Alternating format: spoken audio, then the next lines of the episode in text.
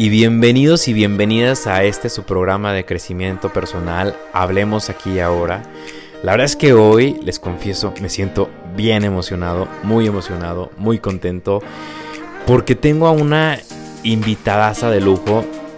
Ahora sí que duramos este, coincidiendo fechas por una cosa y otra, no cuadrábamos en, en tiempos, pero ya por fin está con nosotros el día de hoy la mejor psicoterapeuta especialista en sistemas familiares, en este tema de constelaciones familiares, que quizás lo han escuchado y que ahorita está, suena mucho porque es un tema eh, que está muy de moda en estos momentos sobre las constelaciones familiares.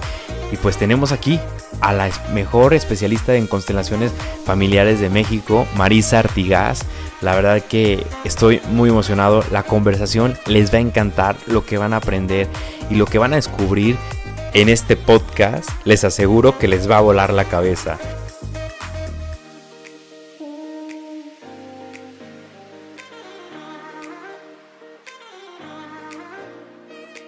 Querido César, buenas tardes, un placer acompañarte en tu proyecto y en el compartir, porque lo que vamos a hacer es un compartir con otros, ¿no? Sí, sí, sí. Muchas gracias a ti por, por tu tiempo y por darnos este espacio y el honor de que estés en este proyecto de crecimiento personal que tratamos todo este tipo de cosas, de, superación, de mejorar y de tener esta estabilidad emocional que tanto buscamos día con día.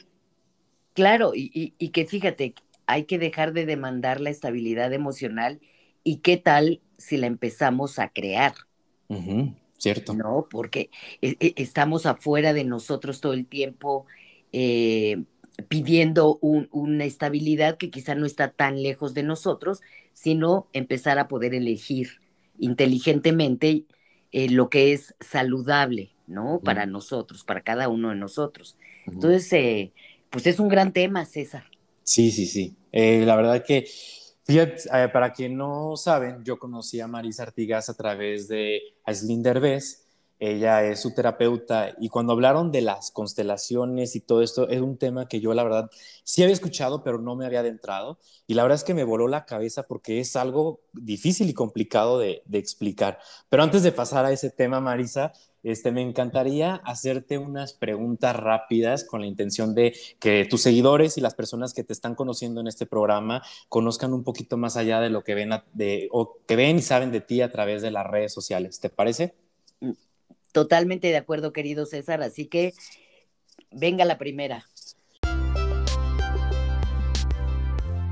Si pudieras cambiar una cosa en este mundo, ¿qué sería, Marisa? Eh, la etiqueta, el concepto. Ok. ¿No? E, es decir, eh, todos trata, la mente siempre trata de buscar un concepto y pone esto como esto es bueno y esto es malo. Si yo pudiera cambiar, lo primero que sería, eh, sería quitar etiquetas e invitar a la inclusión. Ok. ¿Qué te hace reír? Eh, yo. yo me divierto muchísimo conmigo, con mi historia. Y desde esa diversión eh, puedo llevarme al rol de madre en mucho gozo. Eh, en mucha diversión, disfruto la inteligencia de mis hijos y, esta cosa divina que, que su padre y yo hicimos con ellos, ¿no? y, pero también disfruto trabajar con la gente joven, es de mis mayores placeres, ¿no? Me invitan a la, pues me invitan al cambio y me actualizan, ¿no? Porque bueno... A renovarte. Eh, bueno, César, yo tengo 55 años y, con una vieja usanza. Entonces ustedes los jóvenes, eh, cuando tú me, invitas, pues me parece una propuesta fresca, ¿no? Y entonces cuando hay algo fresco e innovador, yo siempre voy a participar, ¿no? Muchas gracias. Sí, muchas gracias. ¿El peor defecto del ser humano? Creer que es lo que piensa. ¿Cuáles son tus tres objetos favoritos?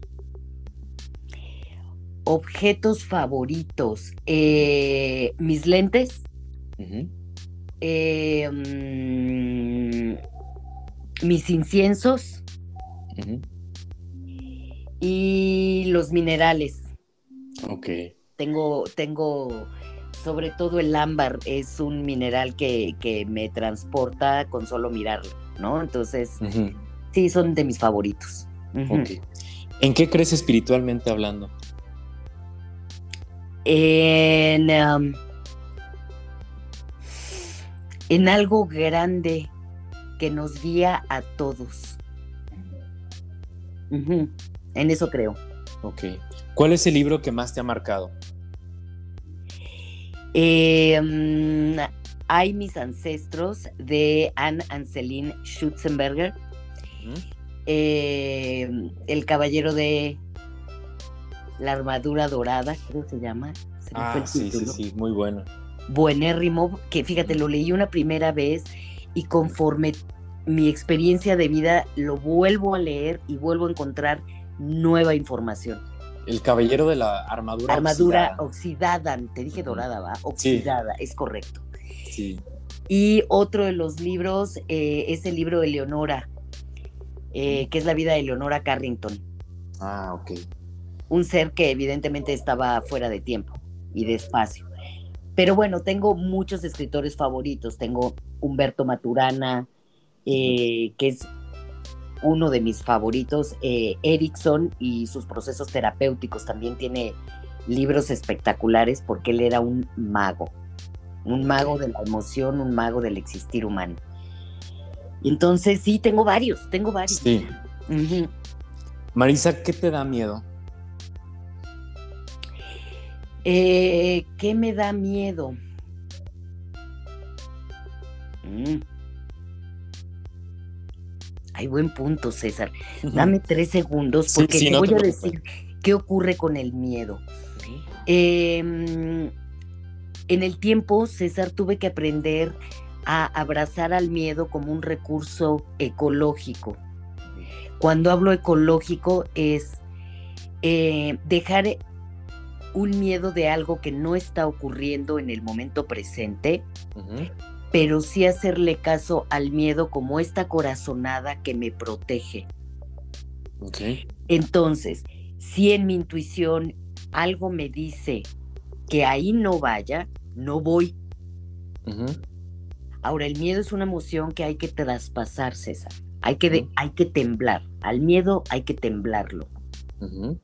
Eh, y yo hice un ejercicio poderoso hace algunos años con un terapeuta holandés que fue un maestrazo. Es decir, me llevó del enojo al miedo de una manera magistral y él me, contuvo, me explicó, me sostuvo. Entonces era tal su fuerza que yo me permití temblar durante dos horas. Entonces una vez que pasas ese miedo, eh, pues ya. Lo vences. O sea, sí, si ese miedo y permitir que esa emoción pase a través de tu cuerpo no te mata, pues ya no te moriste, ¿no? Y entonces abrazo a mi miedo profundamente porque es un maestrazo. es un maestrazo de el desapego, es un maestrazo en muchas líneas, ¿no? Entonces, eh, quizás si me hablas de un miedo que yo pueda aterrizar en la mesa, quizás sería el cómo morir. No el morir, ¿eh? Porque he muerto muchas veces, sí. O sea, he muerto muchas veces en mi vida, muchas. Ok. Eh, sin embargo, eh, ya cuando la muerte llegue, porque nos va a llegar a todos en un punto, ella nada más es entregar este cuerpo. ¿No?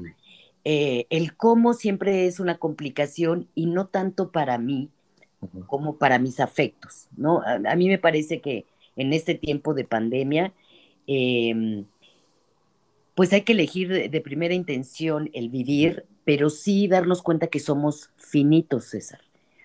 Y si nosotros tenemos claros que un día eh, no vamos a estar en este cuerpo, pues entonces no gastamos nuestros días con cosas que no necesitamos, sino que los diseñamos de tal forma que, que, sea eh, orgánico para nosotros. Y, los aprovechamos más. Claro. Estamos más conscientes y presentes. Claro, yo creo que este tiempo pandemia, esa es la idea, César ¿no? Eh, darnos cuenta que no somos inmortales, que no importa tu contexto, no importa si eres rico, si eres pobre, si eres gordo, si eres flaco, si eres joven o eres viejo. O sea, estamos todos en una línea de darnos cuenta nuestro principio de finitud, pero cómo lo vamos a usar a favor y no en contra. Entonces yo no amamanto mi miedo, de hecho a veces que lo paro y le digo, a ver, ¿este miedo que yo estoy sintiendo es verdadero? ¿No? O sea, tiene un fundamento en este momento presente. Si no tiene ese fundamento, César, lo dejo pasar. Porque inclusive lo paro. Este es un pensamiento de miedo, pero hoy no es real. Y lo paro, ¿no? Eh, y ya, y lo dejo pasar. Pero cuando el miedo va a morir, César, entra en pánico. Sí. El miedo, ¿eh? Porque estás enterrando tu miedo. Entonces, el miedo entra en pánico. Entonces, hay que perderle el miedo al miedo. Hay que perderle el miedo al miedo. Qué importante. Sí, así de sencillo. Es, ok, tengo un miedo, lo voy a ver de frente. ¿Es real? ¿Es verdadero? Y si es real y es verdadero, ¿quién sería yo si lo dejo ir? Y entonces voy a descubrir, y cada uno de nosotros vamos a descubrir partes de nosotros que no conocemos. Y bueno, guerra anunciada no mata soldado, ¿no? O sea, tampoco, o sea tampoco te metas en líneas de riesgo. Sí, sí, sí, completamente. Así es. Ok, si nadie te juzgara, Marisa, ni tú misma, ¿qué sería eso que harías? Bueno, es que ahí te va. Yo en el, e, juicio fue algo que eh, he tenido que aprender a dejar ir, eh, porque es insalubre para mí. Sin embargo, es muy complejo, porque todo el mundo dice el no juicio, y, y eso suena muy romántico, César. sí. Pero la realidad es que eh, es inherente al ser humano la dualidad, esto de si haces esto, eres bueno, y si haces esto, eres malo, ¿no? Es una dualidad irreal. Eh, y desde constelaciones todo tiene un derecho a pertenecer. Entonces, eh, lo primero que aprendí y de lo que mi cuerpo me dio las gracias fue de dejar de creer que soy lo que pienso. Y fíjate cómo te lo voy a poner. Ni creo que soy la mejor del mundo, ni creo que soy la más desvalida y atarantada del mundo. ¿Sí me explico? Sí, sí, sí. O sea, no creo nada. Entonces, si alguien viene y emite un juicio, yo ya en este punto digo, ok, esta es tu percepción de mí, pero es tuya. Y evidentemente yo te invito a conocernos. Pero si alguien es diferente a mí, me encanta porque voy a aprender. Entonces, por ejemplo, cuando alguien tiene un juicio de nosotros, no es problema nuestro, es problema de la persona. Ese es, su, juicio. Claro, es su percepción, no tiene que ver contigo. O a lo mejor sí, pero si a la otra persona le genera ruido en, en su ser, no en tu ser, en su ser, es un tema que tiene que revisar esa persona en sí mismo. Ok. Ahora, ¿qué hago yo con mi oscuro, con mi ser inferior, con mi sombra, pues la abrazo, César, la amo profundamente, integro al demonio interno que hay dentro de mí, porque nos han enseñado todos que tenemos que ser gente buena, ¿no? Eh, y, a negar nuestros oscuros. Y yo en el tiempo aprendí dentro de mi propia experiencia y proceso emocional personal que eh, que esa parte oscura mía me ayudó a sobrevivir de, en un contexto del otro o lo otro, y que si yo no era una hija de mala madre, pues mi vida se vivía como en riesgo. Entonces, cuando yo me doy cuenta de esto, me valido y me busco la edad en la que yo me sentí invalidada o me sentí que no era adecuada. Y entonces observo a esa Marisa de ese tiempo, no este tiempo, de ese tiempo. Y cuando yo me observo desde ese lugar y me doy cuenta eh, de mi necesidad de ese tiempo, me lo procuro en este tiempo. ¿Sí me expliqué? Sí, sí, no trabalenguas. No, no, no, no. Te das eso que necesitaste en ese momento en de tu vida. En ese momento, pero en este momento presente. En este momento presente. Correcto, porque te voy a decir algo, César. Si yo no me lo doy en este momento presente, mis vínculos con lo otro o con los otros pueden ser infantiles. Y eso es insalubre. Porque si yo pongo en otro que venga y me pare lo que yo no me sé dar, pues eso no va a ocurrir. Estoy poniendo al otro en una postura donde no me puede corresponder. Es cierto. No me puede, nadie me puede reparar algo que yo no logre reparar en mí. Y nadie puede llenar tus vacíos. No, mi vida, lo que no te dieron, no te dieron. Pero si tú no te lo procuras, entonces andas de víctima o demandando afuera algo que es tu responsabilidad como un ser adulto que eres hoy. Por eso a veces hay que parar a nuestro niño interno. Mm, Si cachas, yo a veces paro a mi niña interna y le digo, a ver, no, ya. a ver, mm. ya muchacha, usted ya creció. Bonita mía, lo logramos como pudimos, ¿no? Y, desde esta parte eh, soy más libre. Pero es importante escuchar a tu niño interno. Sí, pero, pero no hacerle mucho caso, mi vida. El niño interno tiene voz, pero no tiene voto, abusados. ¿no? Porque, eh, porque como el, nuestro cerebro de nuestro niño interno es un cerebro tiernito, que fue creciendo con una serie de voces eh, que hicieron lo mejor que pudieron, pero que era la percepción de esos seres adultos, papá, mamá, la maestra, eh, los compañeritos, los otros. Pero finalmente tenemos un cerebro tierno, mi vida. Entonces. inmaduro inmaduro. Entonces, eh, cuando llegamos a los 21, 25 años, que es más o menos cuando el cerebro ya está formado, eh, qué importante es observar a nuestro niño interno y decir, ¿qué necesitas? Aquí estoy. Hoy yo soy tu teta.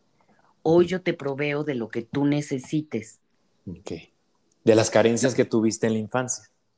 Y que es una percepción también porque no necesariamente hubo esa carencia.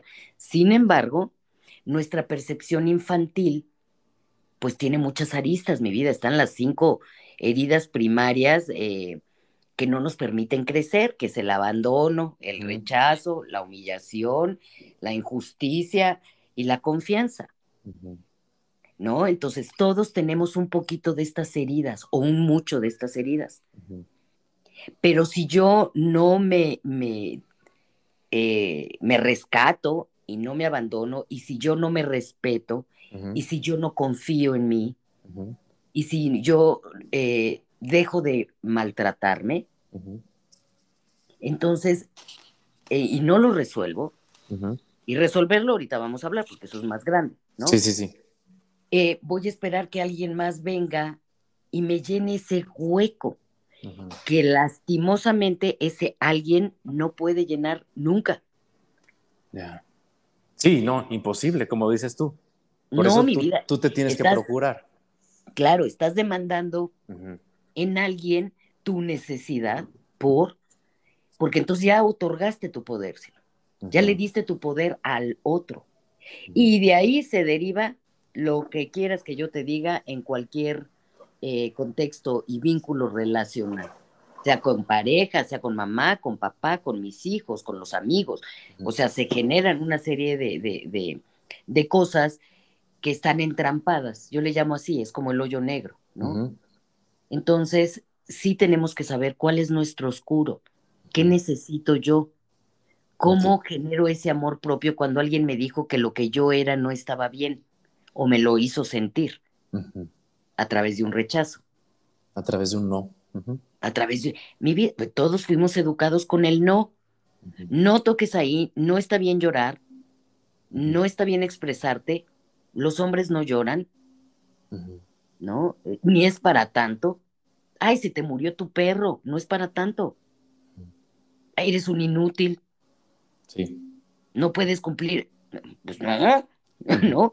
Todos los juicios, todos los juicios. Todos Exacto, todo. Entonces, lastimosamente, desde ese no, eh, ¿cómo lo traduce, eh, traduce o decodifica el cuerpo? No está bien como yo soy.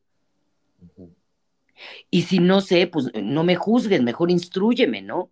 O sea, sí, sí, sí. inclusive hoy les digo, a ver, no me no emitas un juicio, mejor instruyeme. Si estoy mal, dame tu punto de vista y yo te escucho. ¿no? Pero es importante, y, tomo la primera frase, dejar de creer que uno es lo que piensa, ni a favor ni en contra. Eh, si alguien emite eh, eh, un juicio sobre de mí que es, ah, Marisa es espectacular, yo digo sí, a veces, ¿no? Sí. Marisa es de lo peor, sí, también a veces. Ajá, pero el ser humano es dinámico, pero yo no creo ninguna de las dos cosas. Y entonces eso me libera porque entonces puedo ser y me puedo pertenecer sin poner mi identidad en riesgo. Claro. Entonces, como dicen, nada es bueno ni es malo. No. Y esa paz solamente me la otorgó sistemas familiares cuando yo aprendí eh, que había creencias en mi sistema familiar, como el de todos nosotros, que nadie eh, lo puso en duda, sino lo dio por hecho. Ok. ¿no? Lo dio por hecho, es decir, eh, todas las mujeres, y a mí me tocó, ¿no? Eh, son mantenidas por los hombres, ¿no? Y ahí están las mujeres, muchas espectacularmente inteligentes, ¿no? Que vivían en matrimonios de mucho tiempo, pues porque, pues porque el señor era el que tenía que mantener y ellas eran las mantenidas, ¿no? Sí. Y hablo de cerebros brillantes, ¿no? El de mi madre, el de mis abuelas, el de muchas mujeres. Así era la cultura. Bueno, mi vida, ¿cuántos, eh, cuántos no sabemos, grandes escritoras o grandes pensadoras, que tenían que usar el nombre del marido, ¿no? Para que sus obras fueran validadas, porque, eh, eh, ¿no? Y de ahí viene el resentimiento desde épocas inmemorables, ¿no? O sea, terrorífico. Pero también el hombre teniendo que cumplir con una serie de creencias, porque si no era menos hombre. Sí. ¿Sí cachas? Sí, sí, sí. Entonces, están poniendo en una serie de conceptos la integridad de, lo que ser hombre o ser mujer en este mundo es. Y el valor que le están dando, porque el hombre no se podía quedar abajo, porque si no, entonces era muy poco hombre y tenía que mantener a la mujer sumisa. Claro. Sí. Pero espérame tantito, porque las mujeres, cuando menos las mexicanas, somos hijas de la revolución y ahí tienes a la delita, ¿no? sí. ¿sí? O pues somos hijas de la Malinche, entonces, eh, bueno, pues uno le gusta el güerito, ¿no? Porque, porque pues la Malinche, la Malitzin, que era hija de Tolei, ¿no? Era muy mañosa y, y, bueno, ella era muy seductora, entonces, ¿cómo convencer al compañerito español? Pues a través de la seducción, ¿no? Y así por la vida, entonces ya me fui como hilo de medias. Sí, sí, sí. Pero es la verdad, es, son una serie de etiquetas o una serie de creencias como usted aguante a su marido porque es su cruz, ¿no? O usted aguántese porque pues así tocó. Y entonces, en, sobre todo en América Latina, y porque es, bueno, casi casi que implícito en el ser humano, el sufrimiento. Y además lo, lo, consideran una virtud. Si usted sufre, entonces ya se lo ganó por. Entonces yo eso me lo cuestiono por. Si alguien viene y me está incomodando, ¿Por qué tengo que sufrirlo? Claro. Cuando alguien, y, claro, yo te estoy hablando a mis 55, sí, pero pasé por todo este proceso de levantar la mano mil veces para convencer que yo era una buena opción de lo que fuera. Sí. Hasta que yo ya decidí y dije, bueno, yo soy una buena opción para mí. Entonces, si alguien quiere venir a darme algo, yo lo puedo tomar con todo el amor del mundo. Pero si alguien quiere tomar de mí, fuera de mis hijos y mis cinco perros, pues no, mi vida, que vayan a terapia, mis hijos van a terapia, cielo. Sí, sí, sí. ¿No? O sea, que ve a buscar tu propio destino. Claro. sí, te entiendo. Eh, no, o sea, eh, yo creo que, porque antes y no, no mucho antes, mi vida, pues ir a, una psicoterapia, a un proceso emocional, ¿qué te contestaba la gente antes? Pues si no estoy loco. Sí, sí, sí. Ajá. Eso es para locos. Sí, la verdad. Eso es para locos, ¿no? Y entonces, bueno, llega una pandemia y nos dice, sí, muchachos, es buena opción eh, ir al gimnasio emocional, no solamente al físico, sino, sí, sí, vamos a verbalizar, vamos a ver por dónde anda la humanidad, que somos otra especie en extinción. Y no, porque bueno, pues vienen haciendo una cantidad de bebecitos en este momento brutal, ¿no? Sí. Entonces, pues Dios cree que todavía la especie humana podemos tener una oportunidad de no extinguirnos. Hay esperanza. Hay esperanza. Pero César, hay que, hay que formar parte de la solución. Sí. Y no del problema, mi vida. Entonces, si yo no, fíjate, te lo voy a poner de esta forma, César. Imagina que el planeta es un, no imagina, es un organismo vivo. Y cada uno de nosotros somos unas células de ese organismo vivo. Bueno, ¿qué tipo de célula quiere ser? La orgánica, la saludable, la cancerosa, la cirrótica, o sea, ¿qué, qué tipo de célula quiere ser para este planeta? Sí. Porque en esa misma forma es como nuestro cuerpo funciona. En este mundo. En este mundo. Pero no somos inmortales, papi. Digo, claro, hay eh, toda una filosofía atrás de, de, las vidas, de, de, que somos espíritus, que e, eternos, y sí, sí, eso está bien bonito, ¿no? Te lo prometo, he estado en esas líneas y es maravilloso, pero no operamos ahí, operamos en un cuerpo que es incómodo, César.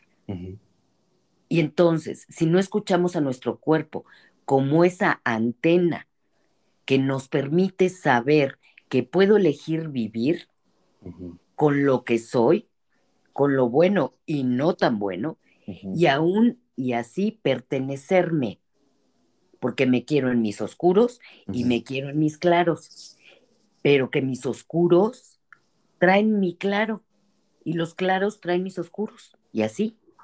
Entonces, eso nos permite vivirnos en una unidad.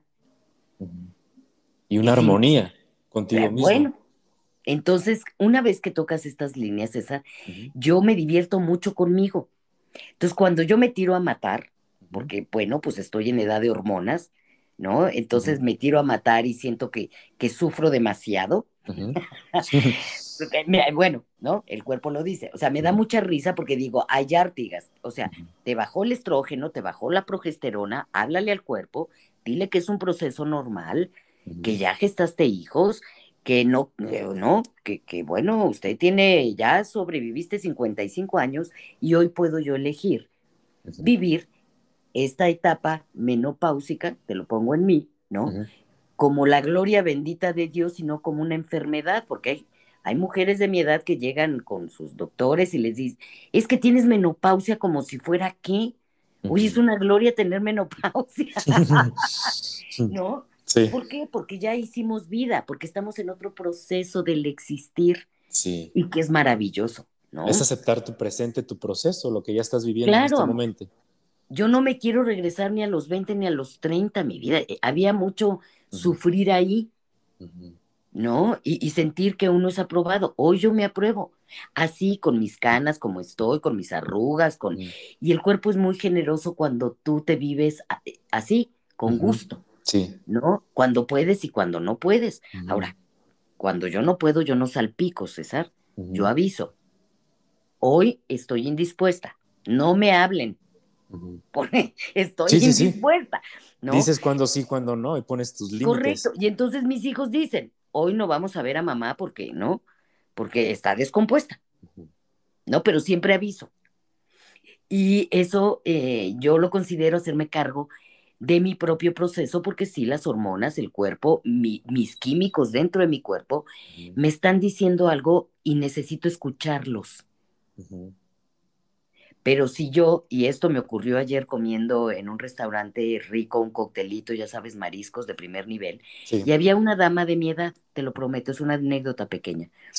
Y estaba yo comiendo con uno de mis hijos, y esta mujer estaba discutiendo con su pareja porque la pareja quiere una mascota y ella no quiere la mujer empezó a subir la voz y a subir la voz, hasta yo me o sea, casi casi le doy mi tarjeta y le digo no, no, la verdad no veo. La consulta, sí. No, no, no, no veo gente de mi edad en mi vida, no, no, no funciono, es decir, no, no funciono con gente de mi edad porque ya después de una cierta edad ya crecimos, César. Entonces, yo no puedo, o sea, no, no, no funciono así, ¿no? Pero la mujer empezó a levantar la voz, es decir, ya su cortisol y su adrenalina eh, le ganaron, de tal forma que todas las mesas alrededor, pues nos enteramos de su problema de la mascota y el señor que, que hablaba bajito y ella iba levantando la voz. El tema es que ella no se fue escuchando a sí misma. Y por supuesto, mucho menos iba escuchando al señor con el que estaba sentado en ese momento. Sí, sí, sí. Entonces, qué importante es pararnos en nuestro momento presente, en la edad que tenemos y haciendo lo que tenemos que hacer. Yo, César, por ejemplo, ya en mi, vida adulta, madura, yo ya recojo frutos, César, ya no educo ni a mis hijos. Yo confío en lo que hice de ellos mientras crecieron. Entonces, ya nada más me siento a disfrutar sus inteligencias, o las tuyas, o las de la gente joven. Y hay veces que, que, bueno, me abrazo con todo el amor del mundo, porque, bueno, contigo, pues tuve que bajar una aplicación para hacer esto que tú y yo estamos haciendo en este momento. Sí. pero yo soy modelito antiguo en mi vida, ¿no? pero lo lograste. Cuando yo lo logro, cuando yo lo logro, me aplaudo. Sí. Y digo, muy bien, Artigas, o sea, pero yo pretender eh, regresar a mis 20, 30 o no, no, yo no, no, no me respeto mucho en ese sentido, ¿no? Y, yo, creo, yo creo que hay que abrazar la vida y, y, y, vivir cada momento, ¿no? Cada etapa, porque ya no se vuelve a repetir. No, y, y por eso yo eh, trabajo con jóvenes, porque es mi legado, César. Es decir, los invito a ustedes a soltar el sufrimiento y qué pasaría si aprenden las nuevas formas de comunicarse, primero con ustedes mismos y luego comunicarse con el otro. Si ustedes tienen un diálogo tirano como gente joven con ustedes mismos, no pueden sostener un diálogo nutricio, aunque sea definitorio. Estoy hablando, por ejemplo, de terminar una relación eh, en paz, porque la paz inicia en el corazón. Claro. Entonces, si tú no traes a tu corazón a tu paz, como quiera que esto se entienda, no puedes eh, tomar decisiones en frío, ¿no? Entonces vas caliente a el divorcio, o vas caliente a meterte en una relación insana, o vas caliente a, ¿no? Y vienen las malas decisiones. Bueno, pues las decisiones que necesitas para aprender. Ok. Porque seguramente si no aprendiste, hasta que haces maestría, ¿eh? hasta que haces maestría. La vida te lo va repitiendo hasta que aprendes. Sí, hasta que aprendes. Y entonces, fíjate, yo les pongo este, este ejemplo. Les digo, nosotros sabemos lo que nos lastima, por ejemplo, el rechazo, ¿no?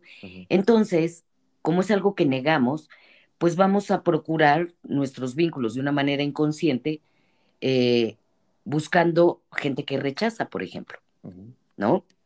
Entonces, ese es tu hoyo negro. Entonces, la primera vez te vas de cabeza al hoyo negro. Pero bueno, tomas 10 sesiones terapéuticas y sales del hoyo negro. Sí. Pero allá arriba te examinan, entonces ahí viene la que sigue y dices, no, ya tomé terapia. Ahora voy a bajar al hoyo negro por las escaleras. Hasta que te vuelves a raspar. Tomas otras 10 sesiones terapéuticas, sales del hoyo negro. la tercera vez, pollo, dices, ya no voy a bajar por las escaleras porque ese es hoyo negro, pero ya te paraste en la orilla. Otra vez. Y entonces ahí va la cabeza, otra vez. Y entonces dices, no, ya, ya aprendí. Entonces la cuarta vez esa, que puede pasar muchas veces, pero la cuarta vez es ver al hoyo negro, lejos de ti decir, eso es un hoyo negro. Si yo voy y me acerco tantito, ya sé el resultado. No me acerco. En un cuidado legítimo de mí. Sí. ¿Me explico? Sí, sí, sí. Entonces, aguas con la historia del hoyo negro, porque de veras, una y otra vez, ahora. Va repitiendo y repitiendo y repitiendo. Claro. Ahora, ¿dónde aprendí esta forma de, vincularme con el hoyo negro? Y ahí es donde se pone emocionante. ¿No? Ahí es donde se pone emocionante, porque a ver, ¿de quién aprendí esta forma de vincularme? ¿Quién me dijo que así era? ¿En quién lo vi? Y ahí es donde sistemas familiares, hijo, pues nos da una gran respuesta aclaratoria, ¿no? Sí. Y una vez que uno lo tiene claro, pues hay que acomodarse eso, ¿no? En el cuerpo. Ni siquiera en la mente, mi vida. No es un tema de teoría, es en el cuerpo. Sí, sí, sí. Entonces, continuamente en los lives me preguntan, Marisa, ¿cómo se hace eso? ¿Cómo se hace eso? Mi vida, haz proceso. ¿Por qué? Porque en tu ático le hacen el cerebro, hay una serie de memorias con componentes de origen. Componentes de origen de tus 10 años. Entonces, si alguien te rechazó a los 10 años, esos componentes están en el cerebro en forma de memoria. Y esa es la herida. Esa es la herida. Entonces, ¿qué necesitamos? Ir a ese blanco que es doloroso, a esas memorias perturbadoras, limpiar y barrer, sacar el trapito, con lo que quiera que esto se entienda, necesito llorar, necesito enojarme, ¿qué necesito? Y entonces una vez que uno limpia el ático, abre ese espacio para que entre nueva información. Entonces, decretar no es que esté mal, pero no va a funcionar si tienes una ingeniería en el cerebro que te dice que tú no mereces. Que tienes un tema de no merecimiento. Claro, tú no mereces lo que como tú eres no está bien. Entonces, hay que hacer proceso. De nada sirve yo decreto, eh, ¿qué te gusta? A ver, dame un decreto, César. Este, mm. eh, comprarme un carro. Yo decreto mi carro. Ok. Mm, ok. Y, bueno, ¿y qué, vas a hacer para que ese carro llegue? Trabajar. Bueno, luego entonces. Y yo le pongo laborar, ¿eh? Porque trabajo siempre en el contexto del inconsciente colectivo tiene un peso. Okay. Esto cuesta mucho trabajo. No, laboro en algo que me hace feliz. Y entonces ese dinero, por supuesto que es el instrumento, que no es el objetivo, es el instrumento para obtener un auto que me permite moverme en la Ciudad de México eh, con seguridad. Y bueno, eso que yo vengo gestando, ¿cómo lo voy a poner al servicio de otros? Ok. O sea que lo que decretas siempre tiene que tener un servicio a los demás. O sea, tiene que, tener, tiene que tener un fin donde tenga un propósito que beneficie al resto. Bueno, de alguna manera. Okay. Ahora ahí te va. Si venimos de sistemas familiares donde alguien no pudo nunca comprarse un carro, entonces ese anhelo se quedó en el tintero con ese alguien. Y entonces un descendiente, pues no le autorizan su, su, crédito para crédito. Por ejemplo. A ver, Marisa, ya estás entrando aquí a esta parte de, lo que son los sistemas y las constelaciones familiares. que nos pasamos, ya está muy buena la plática, directamente a ese tema y, comenzar, es, yo sé que es muy, muy complicado, porque cuando yo lo escuché, te digo que no sabía cómo procesarlo en mi cabeza de qué son las constelaciones, porque es muy complicado, sí, me voló la cabeza, y que nos trataras de, o a, las personas que nos escuchan, de, de, que están escuchando quizás por primera vez este tema, o que ya tienen noción, qué son las constelaciones. Hemos parado esta conversación con Marisa Artigas, porque en la siguiente parte de la conversación, tan interesante que estoy teniendo con ella, hablaremos todo sobre los sistemas y todo sobre las constelaciones familiares. Así que te invito a que me sigas escuchando en el siguiente podcast la próxima semana para que continúes en esta conversación con la gran Marisa Artigas, donde te aseguro que te va a parecer súper interesante todo lo que vas a aprender, todo lo que vas a entender sobre las constelaciones familiares. Muchas gracias por escucharnos y esto ha sido Hablemos aquí ahora con Marisa Artigas.